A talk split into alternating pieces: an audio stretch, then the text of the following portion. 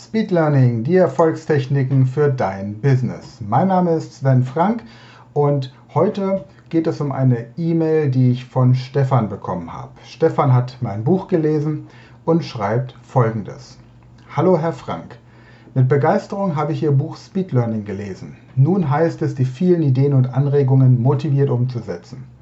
Es war interessant zu lesen, dass Sie sich auch für Kampfkunst begeistern. Ich arbeite als Trainer und Coach im Bereich der asiatischen Denk- und Bewegungsmuster. Sie schreiben in Ihrem Buch, dass Sie und die Verlage froh sind um, ähm, für Hinweise von Schreibfehlern. Auf Seite 211 steht im Urlaub den spanischen Keller. Das darf wahrscheinlich Kellner heißen. Danke für Ihre motivierende Art. Wir haben dann noch ein bisschen weiter geschrieben und es hat sich dann herausgestellt, dass er eben im Karate aktiv ist und ich habe ja den ersten Dan im Judo und bin gerade dabei, Speed Learning mäßig innerhalb von zwölf Monaten bei einem Karate-Weltmeister und ehemaligem Bundestrainer den Karate Schwarzgurt innerhalb eines Jahres zu machen. Und hier ist die Frage aufgetaucht, wie man sich zum Beispiel diese ganzen asiatischen Begriffe merken kann, die verschiedenen Schläge, Abwehrtechniken Tritte und im Judo dann eben entsprechend auch Würger, Hebel, Würfe und Haltetechniken haben ja japanische Bezeichnungen, japanische Namen, die man kennen muss und wie man sich zum Beispiel im Karate die Katas merken kann. Wer im Kampfsport nicht so bewandert ist, Katas sind Bewegungsabläufe, die quasi einen Kampf symbolisieren oder nachahmen sollen. Und da gibt es eben auch verschiedene Abläufe, die man sich entsprechend merken muss. Bevor ich darauf eingehe, noch ein, eine Anmerkung zu diesem Thema mit den Schreibfehlern. Wir hatten in der ersten Auflage des Buches Speed Learning die Erfolgstechniken über 35 Druckfehler drin. Das war schon recht peinlich, aber wir haben mit der Zeit alle ausmerzen können. Und wenn du jetzt zum Beispiel Besitzer der zweiten Auflage bist und da noch einen Druck oder Tipp oder sonstigen Fehler findest, dann schreib mich gerne an. Ich ähm, bin da immer sehr froh und dankbar für und gebe dann auch ein kleines Dankeschön dafür. Gut, kommen wir zurück zum Kampfsport. Heute zum Abschluss des Monats August. Mal ein Thema Speed Learning, das jetzt nichts mit Fremdsprachen zu tun hat. Ich werde am Ende der Folge noch darauf eingehen, wie du dich darauf vorbereiten kannst, um mit mir gemeinsam im September dann hier in vier Wochen Italienisch zu lernen. Doch jetzt erstmal zur Frage von Stefan.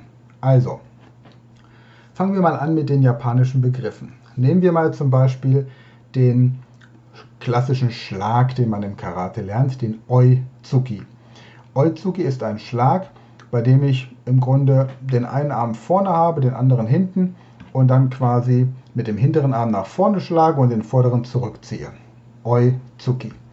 Wer sich im Kampfsport etwas auskennt, weiß, wovon ich rede. Wer nicht weiß, wovon ich rede, kann diese Folge entweder ein bisschen vorspulen oder bei YouTube einfach mal Oizuki eingeben.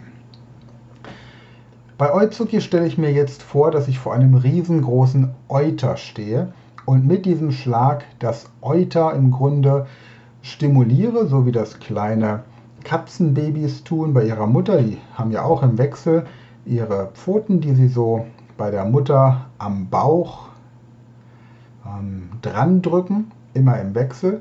Und ich stelle mir das quasi bei einem großen Euter vor und der Oizuki, der hat daher seinen Namen, weil er durch diese Stimulation des Euters dafür sorgt, dass das Euter anständig Milch produziert. Oder wer keine Milch trinkt, entsprechend Bier, Wein, Schnaps oder stilles Wasser. Oder vielleicht auch eine Bionade, je nachdem in welchem Getränkesegment ihr euch zu Hause fühlt. Anderes Beispiel, ein seitlicher Tritt, der Mawashi Geri. Mawashi, da denke ich daran, dass man mal jemanden waschen muss. Mal waschen, Mawashi Geri. Stell mir also vor, wie ich einen ähm, Waschlappen an meinem Fuß habe und mit diesem Tritt, mit diesem Kick demjenigen das Gesicht wasche. Ganz vorsichtig und liebevoll natürlich, ist dann in der Ausführung auch etwas anstrengender als im Schnellen. Ich kann mir auch vorstellen, dass ich die Fenster putze oder wasche, dann muss ich mir nur merken, dass es eben Mawashi Geri und nicht Maputzi Geri heißt. Ja, wie mache ich das aber jetzt mit den Katas, mit den Bewegungsabläufen? Und das ist etwas, was nicht nur im Karate für die Katas gilt, sondern das gilt genauso beim Tanzen zum Beispiel für Choreografien oder auch für Spielzüge im Sport. Da kann man ganz klassisch auf die 20-Minuten-Regel wieder zurückkommen. Also 20 Minuten intensiv trainieren und zwar immer nur eine kurze Sequenz wiederholen. Ja? Sagen wir mal, ich trainiere eine Kata und trainiere die ersten drei, vier, fünf Abläufe 20 Minuten lang. Danach lege ich eine Pause an von 10 Minuten. Nach diesen 10 Minuten gehe ich wieder her, 20 Minuten und baue auf den bisherigen Bewegungen auf. Meine Erfahrung zeigt, dass ich ungefähr eine Stunde brauche, um so eine komplette Kata zu lernen. Wenn ich jetzt beispielsweise einmal die Woche trainiere, dann schaue ich mir im Training an, wie mir der Trainer das vormacht. Und anschließend gibt es zahlreiche Videos auf YouTube oder ähnlichen Plattformen, wo man sich natürlich dann auch nochmal aus unterschiedlichen Positionen mit unterschiedlichen Kameraeinstellungen diese Sachen angucken kann. Also 20 Minuten trainiere ich die Abläufe der Cutter. Und ich persönlich mache das so, dass ich sie erst in Zeitlupe trainiere, um wirklich ein Gefühl für den Körper zu kriegen. Und ich stelle mir auch vor, dass mir Gegner in dem Fall ähm, begegnen. Das heißt, wenn ich einen, eine Technik mache, die zum Beispiel zu einem Block führt, stelle ich mir vor, dass ich gerade von einem Gegner angegriffen werde. Und wenn ich dann die entsprechende Angriffstechnik im Anschluss dranhänge, stelle ich mir vor, wie ich eben da entsprechend den Gegner treffe. Und je nachdem, wer mir gerade so im Alltag begegnet, ändern die Gegner sich auch manchmal. Manchmal sind es einzelne Personen, manchmal sind es mehrere Personen, manchmal Gruppen. Manchmal, wenn ich gerade wieder auf dem Science-Fiction-Trip bin oder so, sind es vielleicht auch Außerirdische, je nachdem, was eure, was einfach so euer, euer Interessengebiet ist. Genau.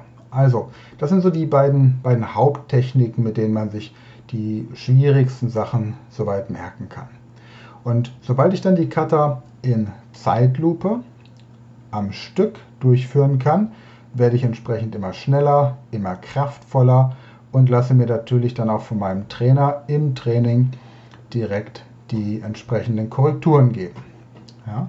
Und da achte ich dann beim nächsten Mal auch drauf. Ganz wichtig, das ist etwas, was mir mein Trainer klar gemacht hat und das habe ich auch vor kurzem auch für das Fremdsprachenlernen übernommen.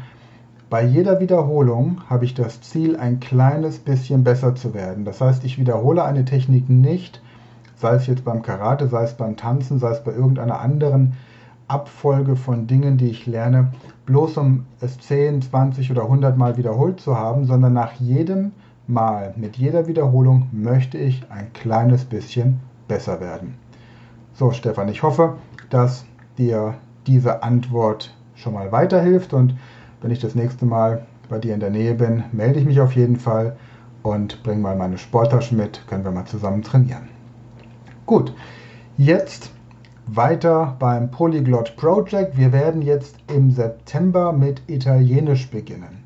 Wenn du Italienisch lernen möchtest und noch keine Kursunterlagen zu Hause hast, dann besorge dir bitte den Sprachkurs Englisch mit System von Langenscheid. Hol dir den kleinen Prinzen auf Italienisch und auf Deutsch. Hast du ihn ja wahrscheinlich eh schon, wenn du bislang die anderen Sprachen mitgelernt hast. Und wenn du möchtest, besorg dir auch das Bildwörterbuch von Pons für Italienisch. Ich werde die ganze Literaturempfehlung im in den Show Notes entsprechend verlinken und überlege dir ein Ankergetränk, mit dem du in Zukunft Italienisch lernen möchtest. Also ein Getränk, das du unter normalen Umständen nicht trinkst und das du dann immer trinken wirst, wenn du Italienisch lernst. Bei mir ist das ein Espresso und wenn mich zum Beispiel jemand anruft, weil ich viele Kunden in Italien habe, die Englisch lernen möchten, mit meiner Hilfe. Im Moment ist es ein bisschen weniger wegen der Krise, aber ansonsten ist das, sind das so durchaus zwei bis drei Aufträge pro Jahr von Unternehmen, die mich da buchen. Und dann sehe ich auf meinem Smartphone, dass die Nummer aus Italien kommt. Dann gehe ich ins Telefon und sage einfach nur meinen Mauersatz, was das ist, erfährst du bei mir im Training und sage zum Beispiel Un attimo ti chiamo in 5 minuti. Und dann lege ich kurz auf, bereite mir einen Espresso zu und dadurch wird mein Italienisch wieder aktiviert. Anschließend rufe ich denjenigen zurück, fünf Minuten später, und kann auf Italienisch mit ihm besprechen, worum es geht. Ja, in diesem Sinne, weiterhin viel Erfolg. Stefan, dir im Kampfsport und allen anderen dann mit den Projekten, die ihr gerade habt. Ich freue mich riesig darauf, bin hochmotiviert mit euch zusammen Italienisch zu lernen. Wir werden immer donnerstags Italienisch lernen und sonntags gehe ich auf die Fragen der Podcast-Hörer oder meiner Leser ein. Und wenn du eine spezielle Frage hast zu einem Thema, das dich gerade betrifft, schreib mir gerne eine E-Mail. Am besten direkt an info@sven-frank.com und dann gehe ich hier im Podcast darauf ein, widme dir dann auch eine komplette Folge. Prima. In diesem Sinne, gute Zeit und bis zum nächsten Mal. Danke fürs Einschalten, danke fürs Zuhören, danke fürs Weiterempfehlen und danke fürs Abonnieren. Ach ja, und danke für die 5-Sterne-Bewertung. Bis dann. Tschüss.